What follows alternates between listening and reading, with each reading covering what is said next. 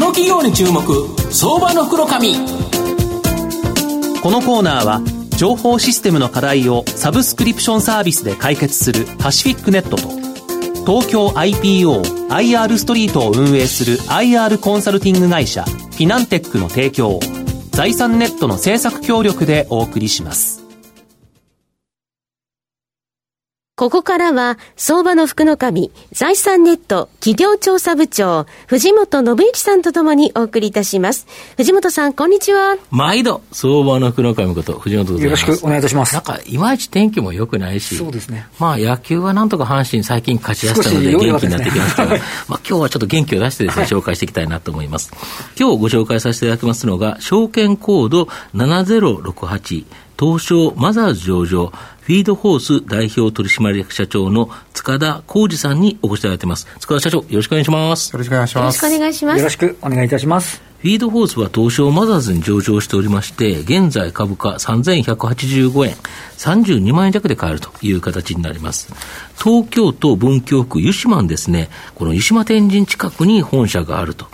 で、大企業を中心にですね、データフィードを活用したマーケティングの支援及びソリューションの提供を行っているですね、プロフェッショナルサービス事業と大企業から中小企業まで幅広い事業者に対してですね、セルフサービスで、まあ、高度なマーケティングが実施できるシステム、これを提供するですね、SARS の事業、これがですね、日本柱の企業という形になります。あの、塚田社長、この御社日本柱があるということなんですけど、簡単にですね、この日本柱説明していただけますでしょうか？はい、わかりました。はい。えー、弊社はですね、会社全体としましては、うん、えー、デジタルマーケティングを主要の需要領域とする中でも、うん、えー、データフィードやソーシャルログインなど、需要があるんですけれども、他社があまり手がけてない部分を抑えているっていうのが強みになります。ソーシャルログインってあれですよね、はい、なんかフェイスブックでログインとか、LINE でログインとかっていう、はい、あの、いちいち ID、パスワードを覚えなくても、他のやつでやれると。あれ便利ですよね。あそうなんです。はい、なるほど。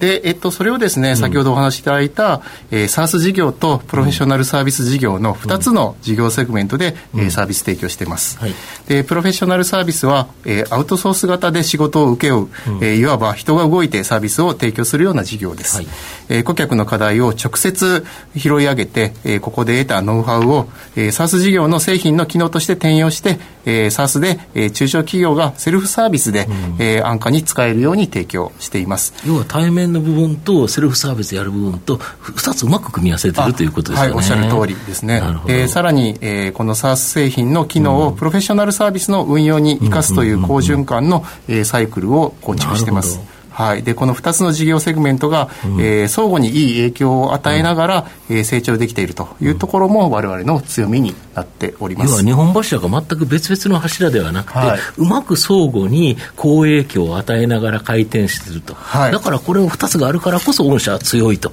いうことですか？そうですね、おっしゃる通りです。なるほど、はい、あと今年1月にですね、このインターネット広告運用代行事業を展開するアナグラム社、はい、これ結構、あの御社の売り上げよりもちょっともともとの会社より大きな会社さん、はい、これをですね、まあ、傘下に収められるという形なんですけど、この狙いってどういうことなんですか？はい、えー、先ほどお話しされたその2つの事業セグメントということでいうと、うん、プロフェッショナルサービス事業の方の強化ということで、うん。うん、えー、リスティング広告を中心に、うん、えー、デジタル広告運用全般に大きな強みを持つ、えー、アナグラムさんに、えー、今回グループジョインいただきました、はい。えー、デジタル広告運用の中でもですね、まあ、我々フィードホースとお互い強みを持つ箇所が、えー、異なるために、うん、えー、シナジー効果が非常に期待できるのと、でゆくゆくはですね、彼らの持つマーケティングのノウハウとか、知識を今度 SARS の方にも、はい、反映して、うん、えー、会社全体として大きなシナジー効果を生むということを考えてます。なるほど。はい、これでアナグラム社を入れることによって、一気通貫でお客様に対応することができて、はい、しかもそのアナグラム社を持っている、実は手作業での部分とかさまざまなところを、実は機械化すると、もっといいことになるんじゃないかと。いうことですか。はい、おっしゃるそうすると、そのノウハウを持ってる会社を買ったというか、傘下に収めたというのは、非常に大きいですよね、御社にとって。はい、だから相乗効果で、御社の場合、この相乗効果という言葉が何回も出てきますよね。そうですね。そうですよね。はい、で、あの、このコロナショックでですね、やっぱり世界大変なことになってると思うんですけど、はい、やはりですね、日本の企業にも影響がある。はい、御社もですね、やっぱり短期的な影響、中長期的な影響、あるかと思うんですが、そのあたり少し教えていただきたいんですが。はい、わ、かりました。あの、の2つの事業セグメントごとにお話ししていきたいんですけれども、うん、えー、まずプロフェッショナルサービス事業では、うん、えー、私たちがそのデジタル広告運用を提供しているお客様が、うん、あの含まれています。でここについては、うん、えー、新型新型コロナの影響で、うん、えー、4月以降ですね、うん、やはりまあ業界によっては広告出稿を抑制するような、まあね、はい、動きがありまして、えー、こちらはまあ大きな影響を受けていると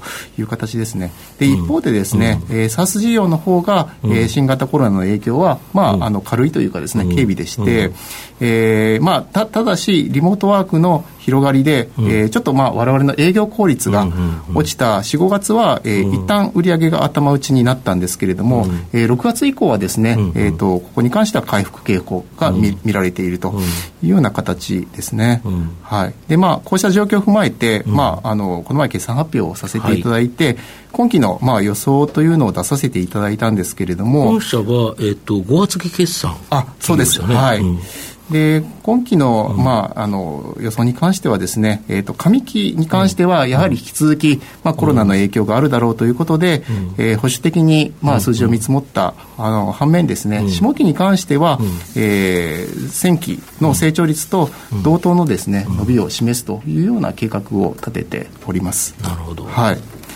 あとですね、えっ、ー、と、お話があった中長期っていうところで見ると、うん、あの、まあ、コロナによってですね、いろいろこうのの逆に伸びている業界は結構あると思うんですけれども、うん、その中でも特にですね、EC 市場っていうのが、うん、あの、まさに大きく伸びているんですけれども、我々のその SARS 事業でも、EC の領域に関する、えー、3つのサービスを提供しているということもあってですね、ここに、ここに関しては、中長期で見ると成長に向けて追い風の環境なんじゃないかなっていうふうに考ええております。なるほど、はい、でデジタルトランスフォーメーションというのが、やっぱ株式市場の中でですね、はい、まあ、大きなマーケットテーマになってきてるんですけど、ここでも今後、このデジタルトランスフォーメーション支援事業、新規ビジネスとして考えていくっていうのは、どんな感じでやるんですか？そうですね。あので、おっしゃる通り、デジタルトランスフォーメーション、うん、まあ、今、すごく大きな、うん、あのテーマになっていると思うんですけれども、われわれもですね、今期、ここも非常に注力していく領域の一つとして掲げてまして、でその中で、えー、新しいサービスをちょっと出していきたいなと。ということで。今秘密だけどそうですね。ちょっとあの、内容は詳しくはお話しできないんですけれども、うん、えー、新サービスを出していきたいなというふうに考えているというところです。本社の今後の成長を引っ張るもの、改めて教えていただきたいんですが。はい、わかりました。えっ、ー、と、おかげさまでですね、うん、えー、前期は、えー、うん、トップラインの大幅成長と、安定した利益創出を実現することができました。うん、で、今期もですね、うん、えー、さらなる成長を見込んでまして、特に、えー、SARS 事業の方では、うん、えー、売上成長率で、まあ、23.5%という計画を、ね、はい、出させていただきました。で、えっ、ー、と、あとですね、テーマとしては、えー、先ほどお話した EC 支援、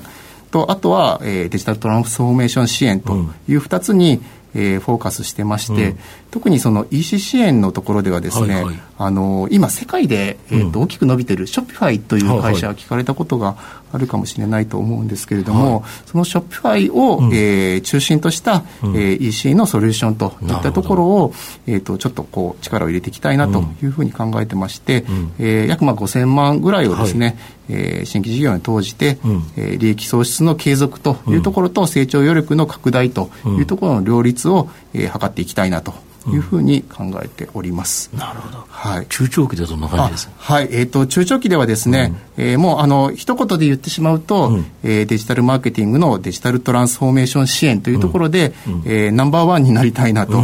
いうふうに思ってますね。はい。で、えっ、ー、と、今まで我々が、あの、ご提供してきたプロフェッショナルサービスとか、あと、まあ、SARS とか、あと、それ以外の新しいサービスとか、いろんな方法を使ってですね、さまざまなノウハウを有効した総合的なデジタルトランスフォーメーション支援というのを展開してですね、えデジタルマーケティングっていうのを入り口にした、え企業変革の流れっていうのをリードできる企業、そういう存在になれればなというふうに考えております。御社のその上場している中でライバルみたいなところってあるんですか？そうですね、あのー、特にですね、ここがライバルというところは、えー、あんまり考えてな,、ま、なくてですね、まあ本当にこう、割と、あの、ユニークな存在で、はい、はい、いきたいなというふうに考えております。先ほどのところで、SARS の事業で EC に関する3つのサービスをご提供さなさってるっていうのは、やっぱり、これ、ここがやっぱり肝になるわけですかね。そうですね、やはり、あのやっぱコロナ以降、EC はさらに大きく伸びると思ってますので、まあ、EC についても本当にいろんな方向からですね、はい、支援できるようなサービスをどんどん増やしていきたいなというふうに思ってますちなみにあの決算、先ほど発表されてて、あの今期に関して言うと、すごい増収増益ですよね、これあのど、どこが牽引するみんな大体同じぐらいの分母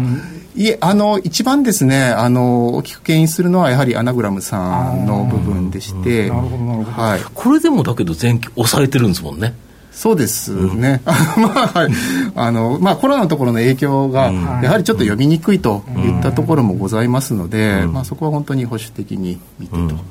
いったところですね。はい。まあ、最後まとめさせていただきますと、フィードフォースはですね、この日本柱をうまく組み合わせて、安定的な高成長、これがですね、期待できる銘柄だと思います。まあ、自社単独の成長に加えて、自社よりですね、売上高の大きいアナグラム社を傘下に収める、この企業買収、M&A を活用してですね、まあ、非連続的な成長、まあ、これも、えー、成長の一つのドライバーだと思います。で今後はですねデ、デジタルトランスフォーメーション支援事業にも参入、まあ、大きなですね、成長が期待できる相場の福の神のこの企業に注目銘柄になります。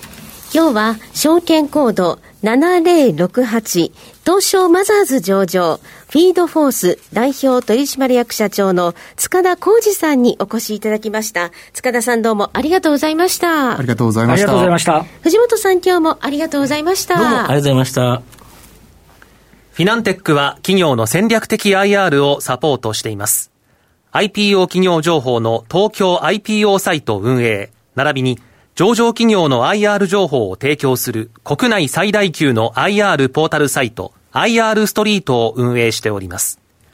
IR ストリートには企業価値向上に向け積極的な IR 活動を推進する多くの上場企業が掲載されております。トップの戦略説明動画からタイムリーな月次情報まで豊富なコンテンツを国内外の投資家にタイムリーに提供しております。irstreet.com をご覧いただき、投資機会にお役立てください。この企業に注目、相場の福の神。このコーナーは、情報システムの課題をサブスクリプションサービスで解決するパシフィックネットと、東京 IPO IR ストリートを運営する IR コンサルティング会社フィナンテックの提供を財産ネットの政策協力でお送りしました。